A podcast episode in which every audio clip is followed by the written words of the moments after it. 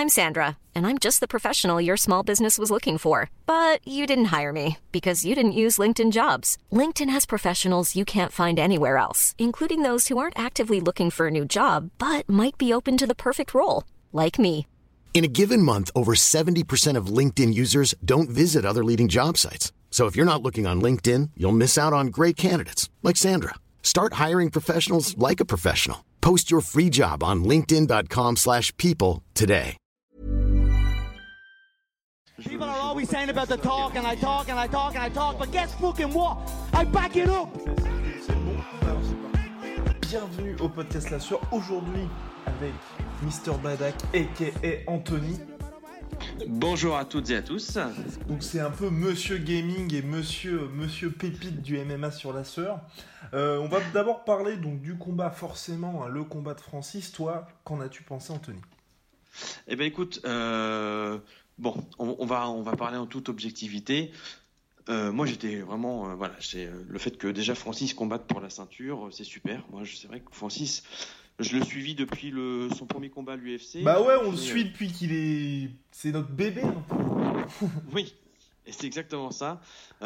Donc c'est vrai qu'il a eu, revenons un petit peu à ses débuts rapidement, il a eu un parcours quand même assez impression, assez fulgurant, Ouais. c'est-à-dire qu'il il a toujours fait ses combats sur sur une touche. C'est ce qui plaît au public, c'est ce qui plaît à Dana White. Dana White tout de suite l'avait repéré. Ouais. Il l'a pris un petit peu, il l'a observé, et puis il l'a fait monter petit à petit. Bon, c'est vrai qu'il Francis, il a commencé euh, il y a pas longtemps le MMA hein, Mhm. par rapport à d'autres qui sont dans le circuit depuis. Ouais, euh, de- 2013, longtemps. 2013. C'est pour ça aussi que on, on a dit que nous on était un peu complaisant avec Francis, mais c'est vrai qu'il faut pas oublier que euh, bah t'en parleras, tu parleras de la défaite contre Miocic, mais voilà, il a commencé le MMA en 2013. Je veux dire, toi et moi, on se met au MMA en 2013. Là, on serait, enfin, l'UFC Oui. serait toujours un rêve, quoi. Ouais, complètement. C'est-à-dire que voilà, toi et moi, on se met au MMA maintenant. euh, on n'a pas euh, un title shot dans euh, dans cinq ans. Voilà. Donc, donc franchement là-dessus, respect pour respect pour lui. Et après, bon bah voilà, le, le, le moment tant attendu arrive, le combat pour la ceinture. On Mm. connaît euh, à peu près Francis, hein, c'est-à-dire que c'est quelqu'un de posé, qui bosse. Franchement, Ouais. euh, euh, c'est clair que là-dessus c'est indéniable.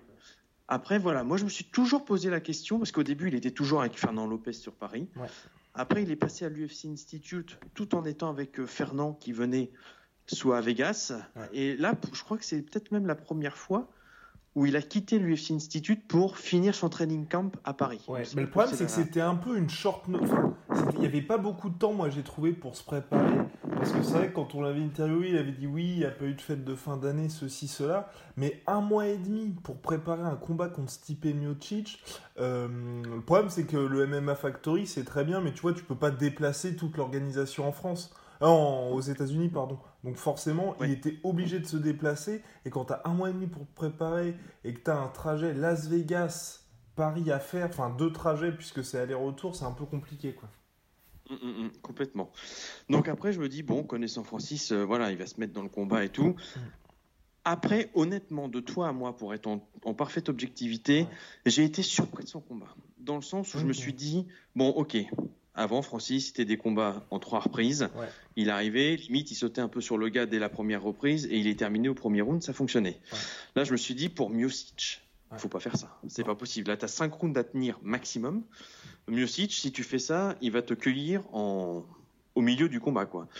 Et Mais je pense qu'il disait que Miocic, il- tu pouvais le toucher, tu vois. C'est c'est un peu ça le. Je pense qu'il s'est dit, ouais, bah là, je vais comparer, je vais faire une petite comparaison un peu triviale entre McGregor et, et Ngannou. C'est comme, tu vois, s'il y, a un- s'il y a un combat euh, McGregor-Ferguson, McGregor, il va Ouais. se dire, Ferguson, il se fait toucher, il prend des coups. Et moi, je suis Conor McGregor, je sais que n'importe quel mec en MMA, à part Ned Diaz parce qu'il est infinissable, je les couche, je les mets KO. Et je pense qu'il s'est dit ça, Ouais. Francis. Il s'est dit, le mec se fait toucher, contre Overeem, il s'est fait toucher, je vais faire pareil. Sauf que là, bah, il s'est fait toucher, mais euh, il est pas tombé, quoi. Bah, c'est ça, et c'est surtout quand même, euh, il suffit de voir les stats. Mm. Il a, euh, euh, voilà, je veux dire, les stats de Miocic par rapport à Nganou, tu sens que, bon, voilà, en gros, je, pense qu'à mon avis, bah, d'ailleurs, je crois que Fernand Lopez, il a fait une, parce que voilà, il y a eu tout un petit, il y a eu un sacré ramdam quand même sur les réseaux sociaux, je parle, hein. donc c'est un, une petite tempête dans un verre d'eau, on va dire, mais genre il y a Jean Rogan qui est monté au créneau du style, ouais, mais il avait des serviettes trempées dans de la glace, c'est peut-être ça qui a causé, enfin bon, bref, Fernand est monté au créneau, il a remis un peu les pendules à l'heure. Et il a fait aussi d'ailleurs une interview en disant qu'à un moment donné, Francis était sorti de son game plan et, et, euh, que voilà, quoi, il avait, euh, il avait euh, changé d'orientation. Et voilà, moi, je, voilà, clairement, moi j'ai regardé le combat en direct. Tu sentais déjà qu'à la fin du premier round, j'avais même tweeté d'ailleurs, je dis oh là, mm. le cardio il commence à baisser, c'est pas bon. Ah non, mais et il, puis était après, il était cuit. il était cuit. Oui, voilà. Et puis il, a quand même réussi à toucher Miocic une ou deux fois, et à un moment donné, je me suis dit, ah ça y est, il va le connecter. Et mais non, mais Miocic, il, voilà, il, c'est il est pas champion pour rien. Ah, mais il est incroyable, il est incroyable. Mais c'est ça un peu moi qui me fait peur en fait avec cette défaite là. C'est, je pense, enfin, dans tous les cas, ça va lui servir énormément dans le sens où il sait que maintenant euh, les interrogations qu'il y avait sur son cardio, sur sa lutte, bah faut qu'il taffe là-dessus.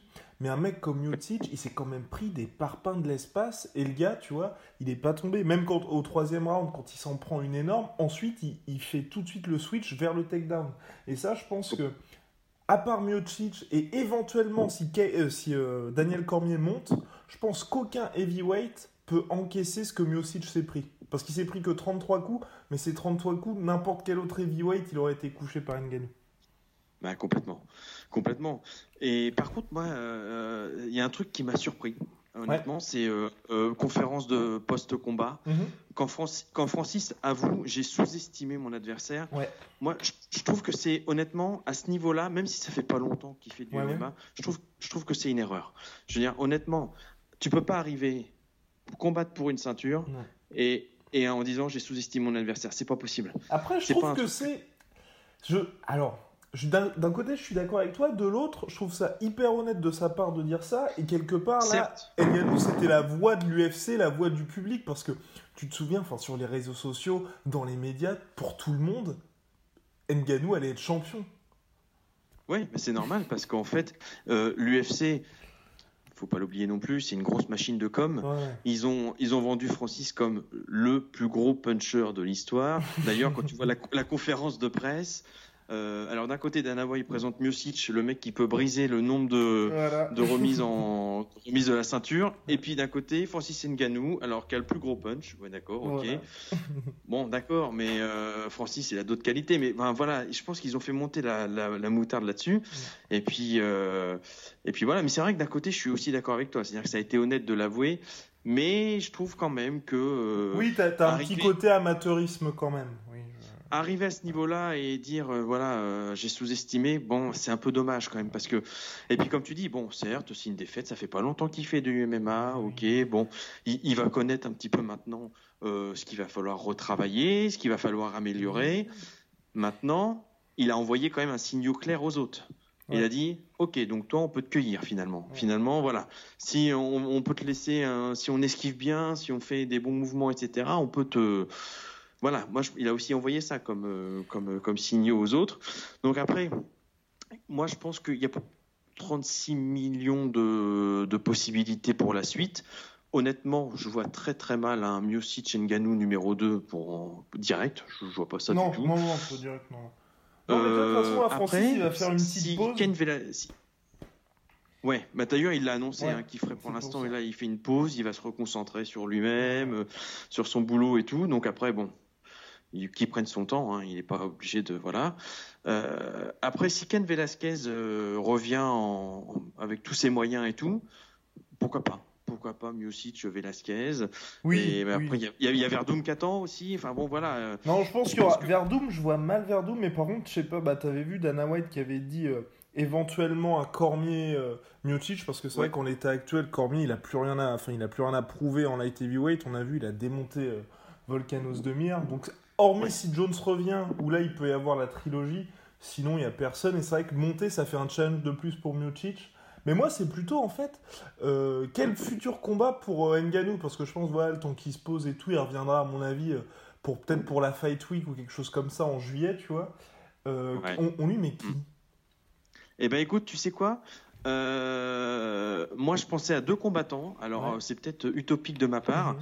Euh, la plus grosse probabilité, moi, je le voyais bien face à Stéphane Struve, mais il va combattre dans pas longtemps. Mhm. Je, bien, je le voyais bien combattre face à Stéphane Struve. Ou alors, mais là, c'est un peu moins probable, je l'aurais vu face à Mark Hunt aussi, pourquoi pas. Ouais.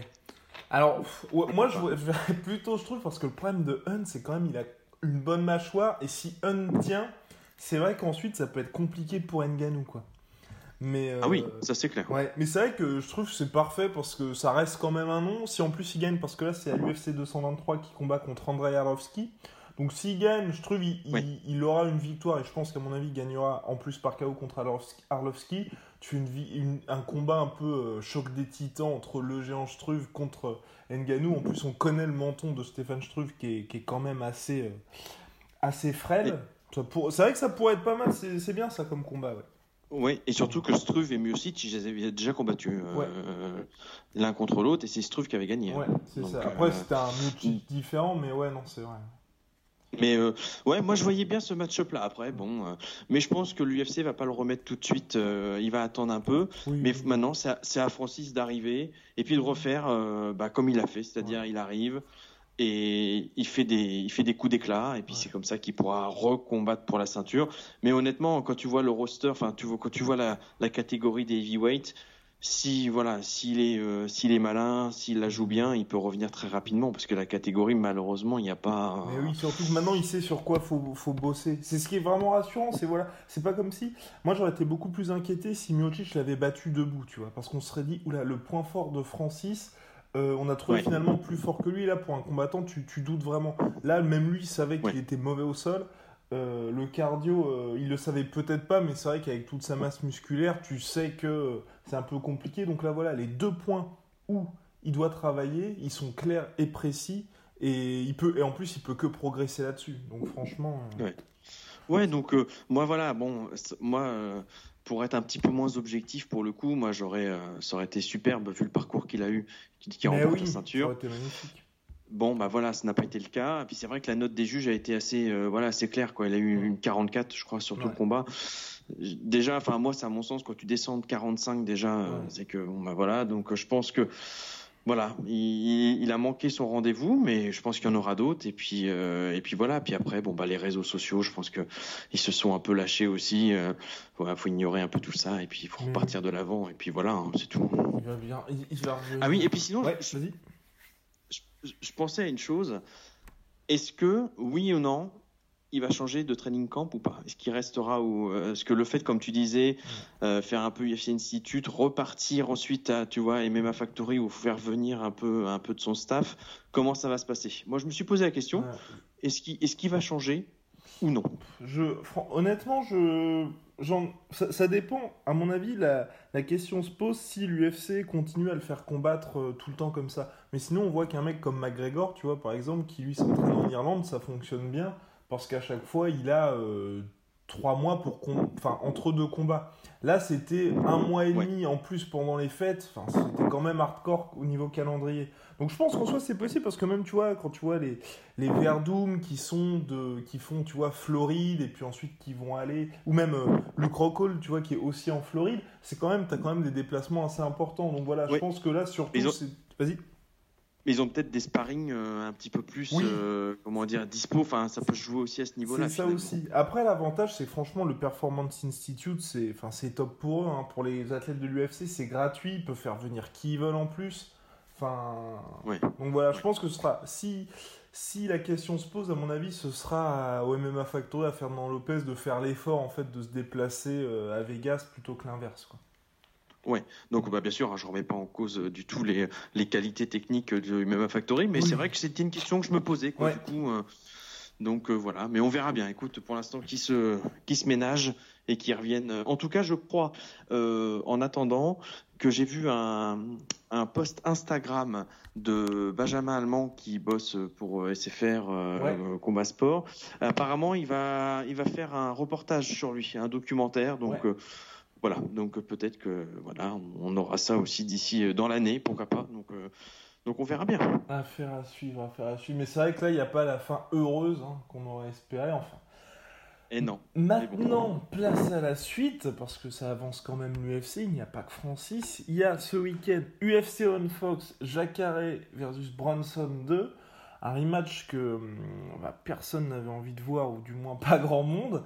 Et euh, ce qui nous amène surtout au sujet de des cartes de l'UFC qui sont quand même euh, pas folichonnes, folichonnes ces derniers temps. Bah eh oui, je suis tout à fait d'accord avec toi. Là, tu vois, euh, euh, pour être tout à fait honnête avec toi, j'ai un petit peu les cartes jusqu'à l'UFC 222, et en fait, j'ai l'impression que ouais, c'est un petit peu le, c'est euh, la loterie du dimanche après-midi, quoi. C'est-à-dire qu'on sait pas trop sur quoi on va tomber. C'est-à-dire que ce week-end, on va avoir, comme tu disais, Jacare Bronson 2, c'est le main event. Après, le reste de la carte, honnêtement, de toi à moi, elle est pas extraordinaire. Ah, en plus, tu soulignais que c'était un UFC on Fox quand même. Et euh, ensuite, on va enchaîner avec un UFC Fight Night, donc c'est Machida. Bon, ok, euh, euh, mais non, mais pareil, mais là la carte n'est pas, mais même en soi, pour être tout à fait honnête, l'UFC 220, hormis le main et le co-main event, c'était hyper pauvre. Hein. Ah bah écoute, on est d'accord, je suis tout à fait d'accord avec toi. C'est clair que là, euh, je sais pas. D'ailleurs, j'ai même pas vu les chiffres du nombre de pay-per-view. Non, on sait pas encore. Mais, euh, c'est bizarre comme stratégie. C'est bizarre. Je pense qu'ils veulent en fait aller vers la boxe dans le sens où ils font un combat qui fait que les gens achètent le pay-per-view et le reste, euh, ils font une carte qui est un peu lambda. Oui, mais complètement. Parce que quand tu regardes par exemple l'UFC 221 qui va se dérouler le, 10 février, oh. Romero oh contre Rockhold, tu as quand même Mark Hunt qui combat contre Curtis Blades qui avait. Le, le pire, c'est le troisième combat. Le troisième combat, c'est n'importe quoi. J'ai, enfin, tu as, tu, tu, oula, Tuivasa qui est, qui est quand même un superbe espoir, qui combat Cyril Asker. Cyril Asker, on l'aime bien, on l'interview à chaque fois, mais Cyril Asker, à l'UFC Shanghai, c'était le premier combat de la soirée. UFC Shanghai qui était en, mm, mm, mm. fin, novembre dernier, quoi. Ouais, ouais, donc. Euh, d'ailleurs, tiens, au passage, je suis content de le revoir, euh, Cyril Asker, parce que j'avais peur qu'avec. Euh, When you're ready to pop the question, the last thing you want to do is second guess the ring. At Bluenile.com, you can design a one of a kind ring with the ease and convenience of shopping online. Choose your diamond and setting. When you find the one, you'll get it delivered right to your door. Go to Bluenile.com and use promo code LISTEN to get $50 off your purchase of $500 or more. That's code LISTEN at Bluenile.com for $50 off your purchase. Bluenile.com code LISTEN. Voilà, le parcours qu'il a eu à l'UFC, j'avais peur qu'il se fasse euh, bah, malheureusement évincer. Je suis content de le revoir, et en plus euh, en main card, donc euh, bon, why not hein, J'espère pour lui que ça va. combat Troisième combat Mais oui, mais oui je sais, c'est ça qui est dingue. Et, en fait, je sais pas comment ils font. Je pense qu'à mon avis, au, niveau, au niveau des combattants, je pense qu'il y en a un nombre incalculable. Oui, a trop. Oui, et du coup, en fait, ils essayent de caler tout le monde. Je vois, tu vois, je tombe sur le l'UC Fight Night on Fox du 24 février, c'est euh, Emmett contre Stephens. Euh, c'est le, combat de la. Voilà, c'est euh, c'est le, le, main event. enfin. Mais même ça. Mais ce qui est dingue, en fait, c'est qu'ils ont trop de combattants, mais d'un autre côté, pas assez, parce que Jeremy Stephens, c'est quand même lui qui avait combattu en tout début d'année, là, bah, pour la première carte justement de l'année, contre Duo Choi. Et en fait, il a été propulsé main event parce qu'ils étaient là, du trop cold. On l'a finalement mis à perte, donc, à perte donc, donc en soi, on n'a personne pour cet événement-là. Enfin, c'est vraiment compliqué, je trouve, leur, euh, leur gestion en ce moment. Et je trouve, je trouve que depuis quelques années, en fait, ils misent sur deux, trois grosses cartes dans l'année qui vont leur rapporter un, une thune de fou. Et après, bah, en fait, ils diluent un peu leur roster dans des cartes. Et souvent, ça donne des, des events. Euh. Alors après, on peut être surpris. Il peut y avoir des combats comme ça. Bon, on, se dit, ça va, ça va pas donner quelque chose d'extraordinaire. Bon, il y a des petites fulgurances. Mais euh, voilà. Et je trouve quand même que, euh, après, c'est peut-être moi, mais je trouve qu'on sent quand même un peu l'absence de, de McGregor. Un peu Et puis même des superstars en général on est d'accord. On est d'accord. voilà, il y a, c'est des beaux combats, tu vois. Il y, a des, il y, a des choses intéressantes, mais je sais pas, il manque ce petit, petit plus qu'on pouvait avoir les autres années où il y a un moment donné, comme les cartes du Madison Square Garden, bon, on peut pas faire ça tout le temps, on est d'accord. Mais, euh, mais voilà, mais c'est par, euh, c'est par bribes. Tu, tu te dis, tiens, il y a quoi ce week-end? Il y a l'UFC. Ah, ouais, d'accord, ok, bon, bah, ouais, sur le papier, comme ça, c'est pas très vendeur, quoi. Faut, faut dire ce qui est, quoi. Donc. Euh, donc voilà, écoute, comme tu disais, c'était euh, c'était intéressant. Je pense qu'en fait, petit à petit aussi, ils vont essayer peut-être de se diriger vers la boxe. Qu'est-ce qu'ils vont faire J'en sais rien. J'avoue que je sais pas trop comment. Non, faut voir, mais, mais après c'est toujours la même chose. Tant que financièrement ça marche, ils ont ils ont aucune raison de changer. C'est vrai que quand tu as autant de combattants et que tu fais autant d'événements aussi, euh, tu es obligé, tu peux pas faire une carte qui soit euh, où tu trois title fights dans la même soirée parce que tu dis ah, juste l'événement du mois prochain, qu'est-ce que je vais mettre? Mais ça se fait au détriment du public. Du public, oui et non, parce que peut-être qu'ils se disent aussi, c'est qu'il y a certes les pay-per-view, mais il y a aussi les droits, euh, les droits TV à l'international et ce genre de choses. Complètement. Mais c'était très drôle, c'est cette semaine, euh, ils ont ouvert la, billetterie pour l'UFC London. Mhm. Euh, sauf erreur de ma part, j'ai pas vu d'annonce. Non, là il y a Darren Till, il y a une négociation apparemment euh, Darren Till qui devrait combattre contre Gunnar Nelson. Oui, j'ai vu ça, j'ai vu des échanges comme ça. Et mais c'était marrant, c'était le public qui réagissait en répondant au tweet hmm. en disant bah faudrait peut-être nous donner des, des, combats avant de réserver quoi. Enfin, c'était très drôle quoi. C'est-à-dire qu'en fait maintenant ça devient automatique en fait. C'est-à-dire que voilà, attendez euh, euh, gros, gros combat, on arrive en Europe à l'UFC, mais on n'annonce pas de combat, mais ça marche. Surtout que les, gens, connaissent, la, le, connaissent un peu la petite magouille de l'UFC, c'est ce qu'ils avaient fait l'année dernière à Londres. En gros, ils avaient annoncé le combat Jimmy Manua Corey Anderson qui n'était pas main event. Et en fait, ils ont vu que ça marchait bien au niveau des ventes et ensuite ils l'ont propulsé en main event. Voilà. Ben voilà, en fait, ils attendent, ils mettent une carotte, ça marche bien, allez hop, boum, tu finis. Bah en fait, euh, voilà, c'est ça, quoi. C'est l'UFC aussi, il faut pas oublier. Hein, ça reste, il y a le MMA qui est le, le sport et l'UFC qui est, euh, voilà, c'est une grosse machine de com et puis euh, c'est rien d'autre hein, finalement. Hein, c'est tout, hein, mais Écoute, j'espère en tout cas que pour l'instant ça fonctionne, tant mieux pour eux, mais euh, j'espère que voilà pour le public aussi, euh, oui, qui vont ça aussi. qui vont renouveler un peu les cartes, faire des choses parce que bon. Euh, c'est bien beau des, des, des combats comment dire un peu je dirais un peu ordinaires même si je déteste ce terme mais voilà on a envie un petit peu de voir on a envie de rêver un peu aussi en voyant des combats pas tous les pas toutes les semaines je suis d'accord mais voilà quand, par exemple quand tu achètes les pay-per-view t'as envie d'avoir du beau, envie d'avoir des gros combats. oui, non, mais c'est ça, ne serait-ce que le fait de, parce que le pay-per-view c'est quand même 65 dollars et c'est vrai moi que je regardais, les gens ils commencent à être à être un peu déçus par rapport à ça parce que payer 65 dollars pour voir, euh, en soi l'UFC 221, il y, y, a quand même une, euh, allez, il y a un beau hmm. main event. Mais, euh, mais ensuite, tu te dis 65 dollars pour ça, ça fait quand même assez cher de payer ça en plus une fois par mois. Bah complètement. Donc euh, je pense que parce qu'en plus dans leur offre UFC Fight Pass, les pay-per-view sont pas compris. Donc c'est ça qui est quand même hallucinant. Donc euh... donc voilà. Mais comme tu dis, pour l'instant ça fonctionne. Donc euh, il continue. Hein. Et Dana White a prévu du lourd pour 2018. Donc espérons, espérons le retour des cartes, euh, des cartes assez lourdes. Et c'est c'est vrai comme tu le dis, je suis entièrement d'accord avec toi. C'est c'est vrai qu'il faut un peu rêver. Il faut un peu rêver dans le sens où il faut soit des cartes qui soient particulièrement particulièrement alléchante, comme celle qui va y avoir à Brooklyn. Je pense que celle de Brooklyn en avril, ce sera vraiment le début de l'année de l'UFC, dans le sens euh, on, on, recommence à envoyer du lourd. Oui, et puis ce qui est, ce qui est dingue, c'est qu'ils arrivent euh, à nous faire euh, oublier quasiment un peu tout le reste en, nous sortant deux trois grosses cartes comme ça. On arrive à se dire ouais quand même c'était pas une mauvaise année, mais c'est vrai que voilà, voilà c'est et niveau communication, encore une fois, je le redis, mais ils sont très forts. Donc, mm. euh, donc voilà. il faut pas oublier aussi, quand même, il y a quand même le Bellator, il y a le Bama aussi. C'est d'autres organisations qui sont certes euh, un petit peu en dessous, quoique le Bellator quand même, euh, voilà, il a proposé, tu vois, en même temps que l'UFC 220, le mhm. Bellator avait proposé un, bel event aussi hein, en face, hein, donc euh, faut pas l'oublier ça non plus, hein, faut qu'il fasse attention l'UFC aussi à ça. Hein. oui, c'est ça aussi, mais après ils ont tellement d'avance que pour l'instant ils n'ont pas vraiment de raison de s'inquiéter, mais comme tu le dis, à suivre le Bellator, parce qu'ils commencent à entre leur tournoi heavyweight et puis les grands noms qui commencent à choper ici et là bah oui, et puis, hein. et puis c'est vrai que l'UFC avec leur contrat Reebok et tout, t'as des gars, euh, voilà, ils rentrent dans la cage pour 5000 euh, dollars, euh, waouh, il faut payer les entraîneurs et tout, t'arrives derrière, waouh, mm.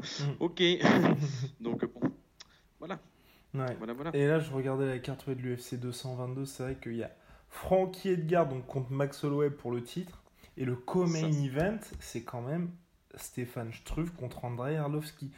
deux gars qui restent sur une défaite chacun. Oui, voilà, ça fait. Ou non, non peut-être qu'Arlovski a gagné son dernier combat, mais enfin bref, Arlovski, euh, c'est plus le, le, enfin, le monstre qu'il était avant. Oui, voilà, il reste sur une victoire. Ouais, enfin bon, c'est pas ça. Oui, comme un event, ouais, mais enfin bon, si tu mets ça en comme un event, waouh, ça va être quoi le reste, quoi? Mm. C'est ça le truc, parce que bon, ok, le main event, ok. Là, franchement, là, je dis rien. Oui. Mais c'est un, combat sur une dizaine dans la soirée, donc euh, voilà quoi.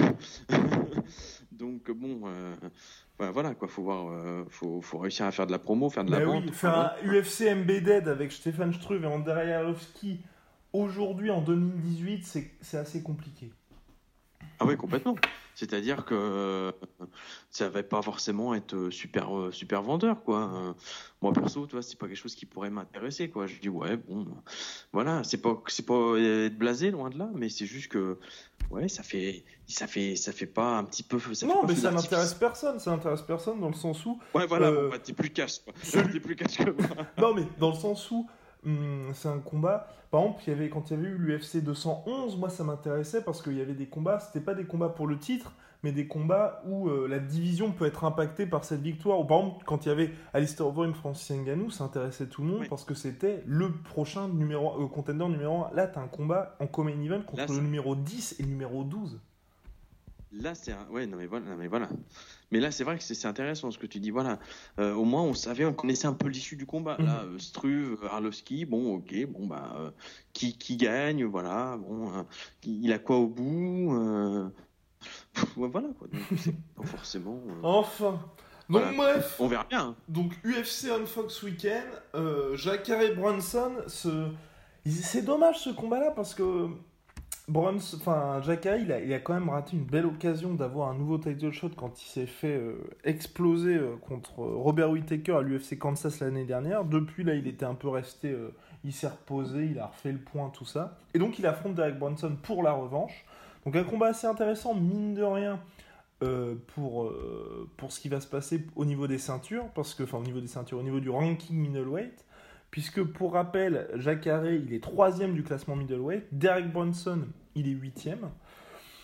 Donc potentiellement euh, des petites incidences ensuite euh, sur le titre.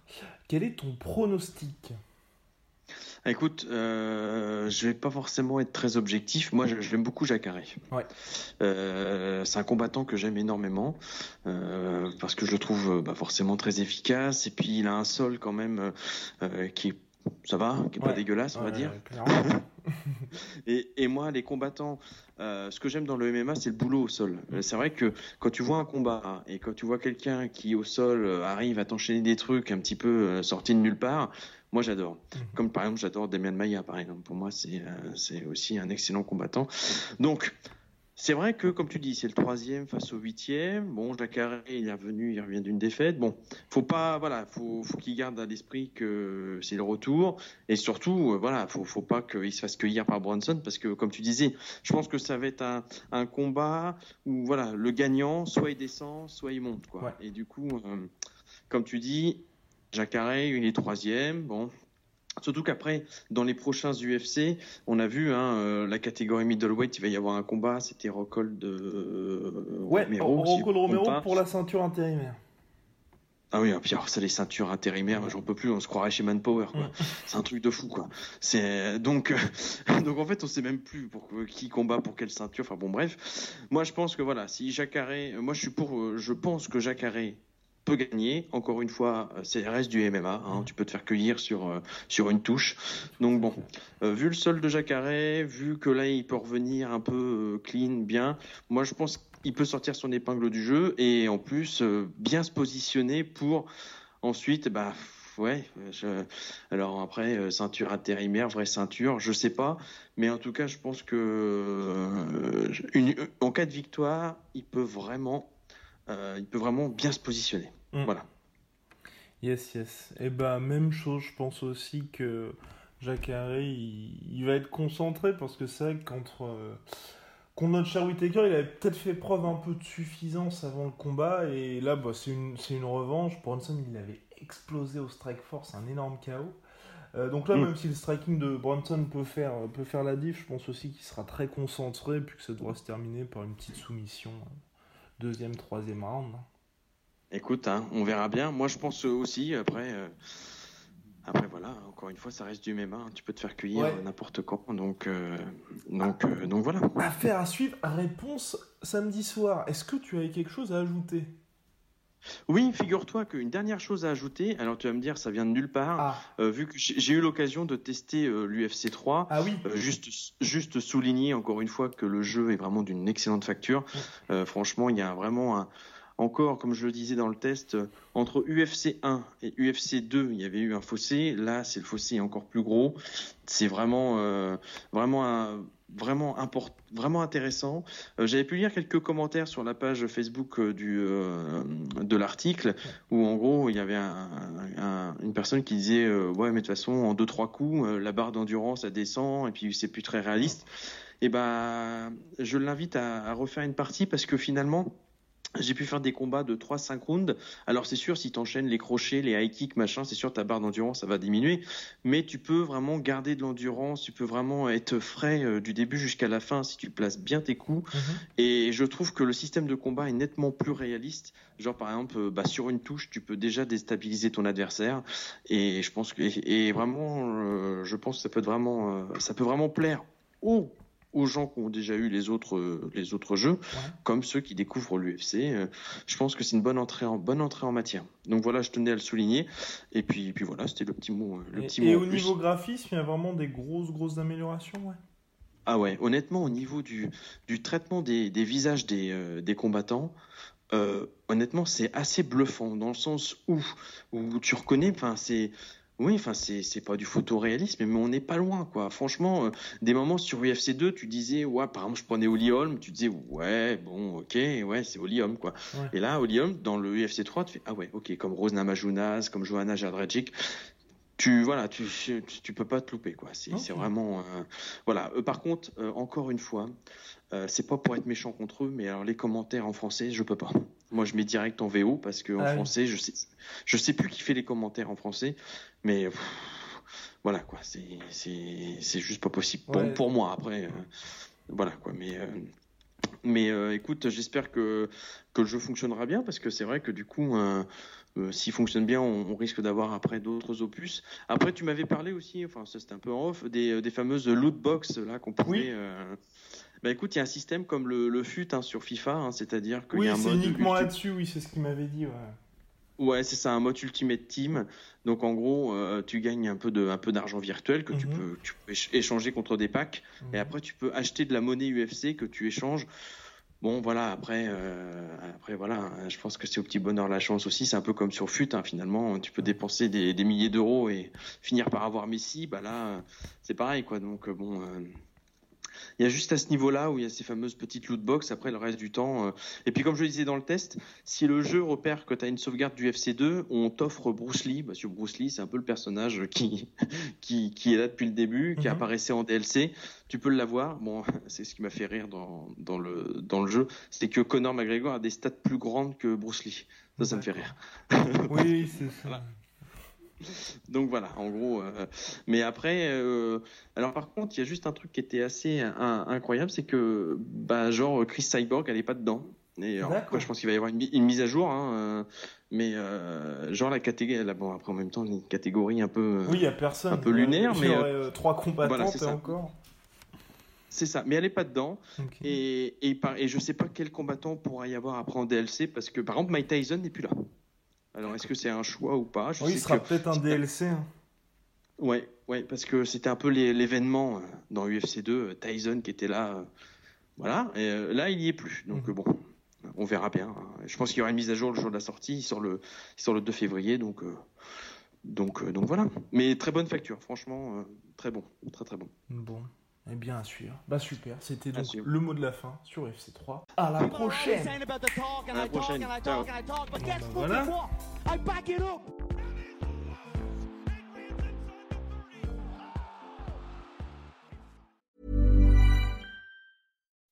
When you make decisions for your company, you look for the no brainers. If you have a lot of mailing to do, stamps.com is the ultimate no brainer. Use the Stamps.com mobile app to mail everything you need to keep your business running with up to 89% off USPS and UPS. Make the same no brainer decision as over 1 million other businesses with Stamps.com. Use code PROGRAM for a special offer. That's Stamps.com code PROGRAM.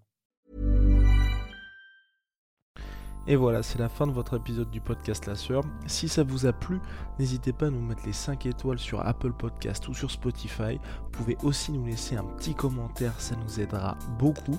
Et si vous voulez aller plus loin avec nous, vous tapez La Sueur sur toutes les plateformes ou sur les réseaux sociaux, vous nous trouverez. Et là, vous nous écoutez très certainement en audio. On est aussi en vidéo sur YouTube, mais également sur Snapchat. Là encore, vous tapez la sueur et on sera là. Merci de votre fidélité et à très vite pour de nouvelles aventures.